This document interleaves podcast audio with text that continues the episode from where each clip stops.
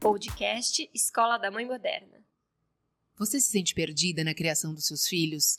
Cansada de tentar seguir as milhares de técnicas milagrosas que você vê na internet? Então esse podcast é para você.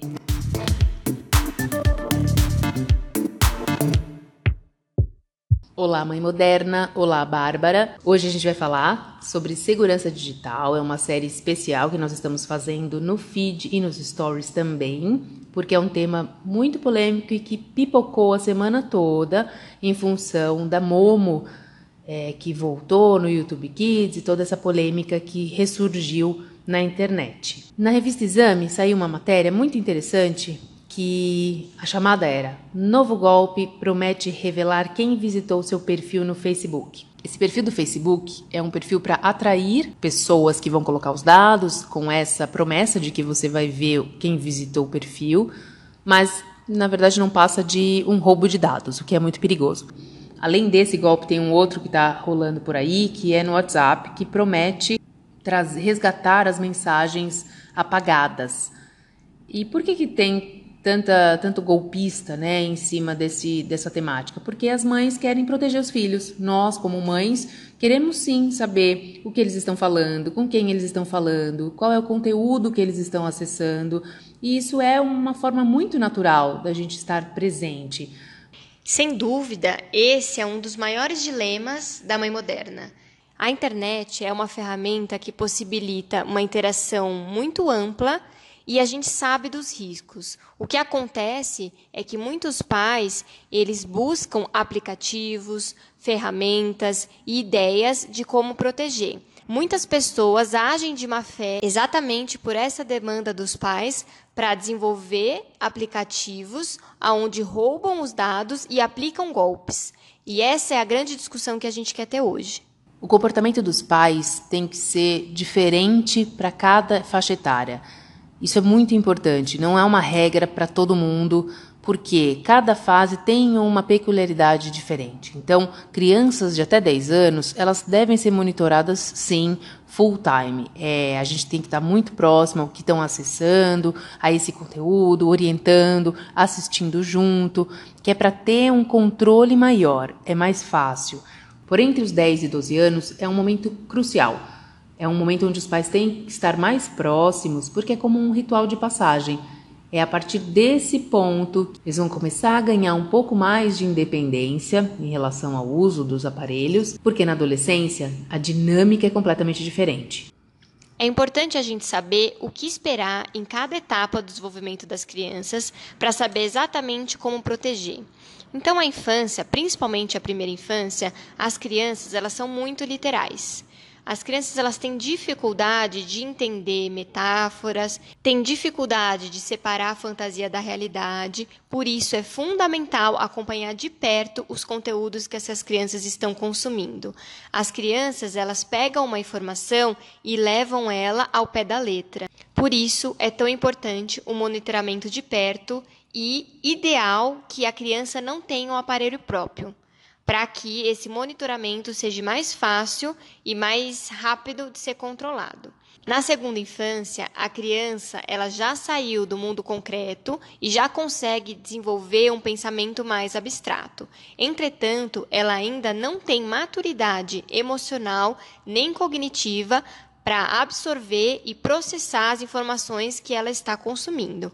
Então, ainda assim, precisa de um monitoramento constante e principalmente um diálogo aonde a gente possa traduzir e ajudar a criança a refletir sobre aquilo que ela está consumindo. A criança, na segunda infância, ela já tem a capacidade de começar a desenvolver o senso crítico e é fundamental que se treine nessa fase. Por exemplo, Pega um vídeo no qual você achou que foi uma brincadeira sem graça ou que foi uma atividade que você não achou bacana, sente com a criança, assista junto e ajude ela a desenvolver esse senso crítico. Na fase intermediária, dos 10 aos 12 anos, que a gente chama de puberdade, ou a pré-adolescência, nessa fase, que é a fase de transição, a criança ainda apresenta comportamentos bastante infantis e comportamentos maduros, o que deixa nós adultos muitas vezes confusos de como exigir. Ora, a gente exige comportamentos maduros e ora também a gente diz para aquela criança que ela não está grande o suficiente para tomar determinadas atitudes. Então, a minha dica para essa faixa etária é ajudar nessa transição para que a criança cresça e se desenvolva de uma maneira mais saudável. O que a gente precisa focar bastante é a própria adolescência, que por si só é uma fase bastante difícil. O adolescente, ele quer se diferenciar dos pais. Ele quer descobrir a sua própria identidade, ele quer descobrir o que ele gosta, o que ele não gosta. E nessa fase, os adolescentes, eles têm a sensação de que já sabem tudo. E é aí que está o perigo. Eles começam a se afastar dos adultos, até como uma tentativa de se diferenciar, e o grande perigo é que a gente perde um pouco a mão de como se aproximar. Um caminho para essa aproximação com os adolescentes é criar mecanismos no dia a dia para gerar esses diálogos produtivos. Então, por exemplo, vamos algumas dicas práticas aqui. Esteja sempre presente e atenta no dia a dia, nas pequenas atitudes. Comente as coisas que acontecem no cotidiano, ali na vida familiar.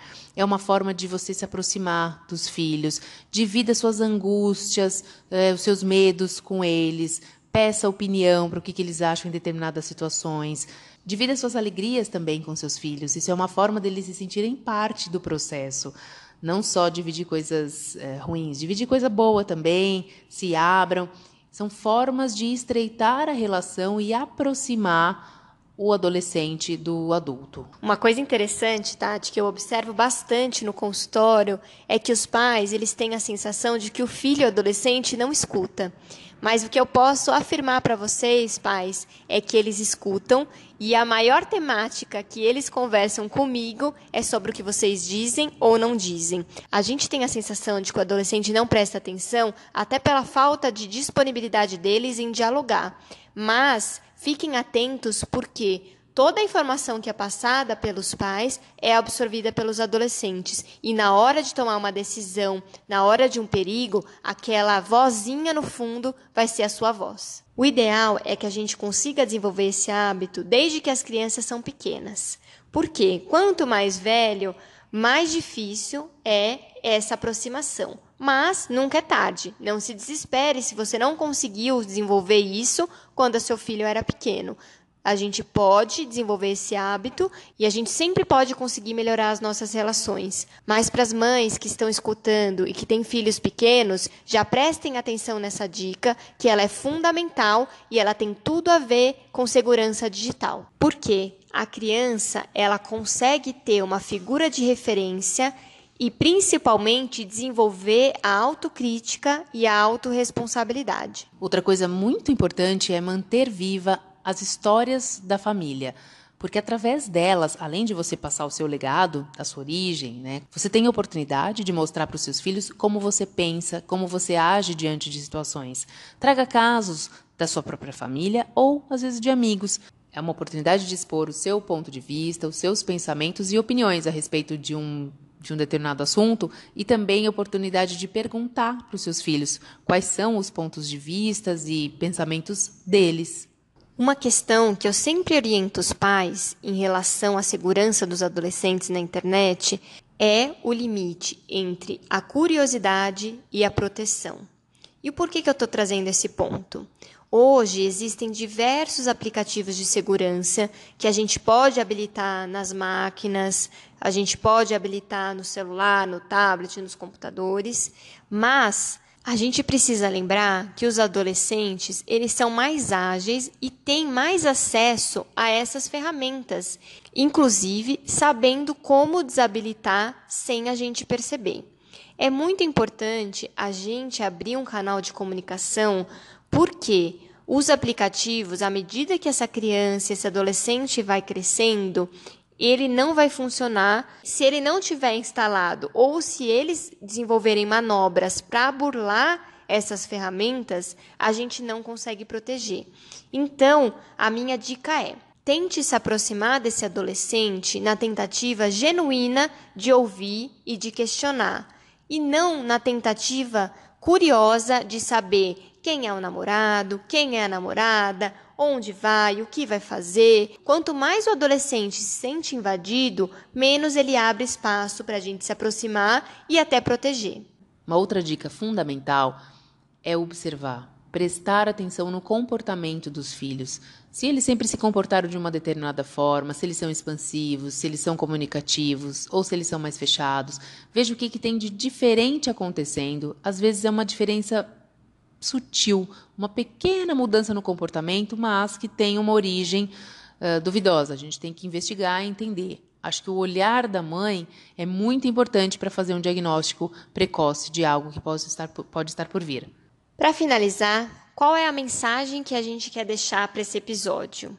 É ensinar as crianças e os adolescentes a como se portar na internet e, principalmente, como eles podem se autoproteger. Aquela criança e aquele adolescente que desde sempre foi ensinado a como se proteger na internet, vai naturalmente conseguir solicitar ajuda e, consequentemente, nós adultos poderemos atuar com muito mais efetividade. Nós precisamos ensinar para as crianças e para os adolescentes que a internet não é uma terra sem lei é um lugar onde a gente pode sim se manifestar, a gente pode colocar as nossas ideias, as nossas opiniões, mas a gente nunca pode esquecer que a gente está se comunicando com outros seres humanos que também têm sentimentos, que também têm emoções e que também se importa. Muitas vezes nós fazemos piadas ou comentários maldosos em determinada situação e a gente esquece que existe um outro do outro lado da tela que pode estar se incomodando com isso.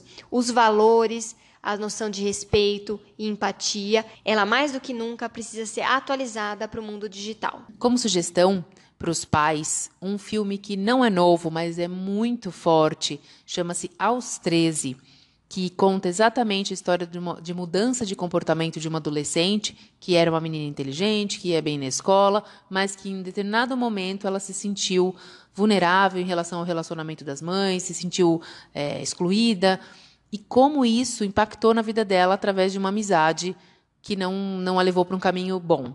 Esse é um filme bem forte, bem chocante, mas que traz algumas luzes aí como se comportar em relação aos adolescentes. Por hoje é só, espero que vocês tenham gostado e conecte-se com a gente pelas redes sociais, arroba Escola da Mãe Moderna. Até o próximo!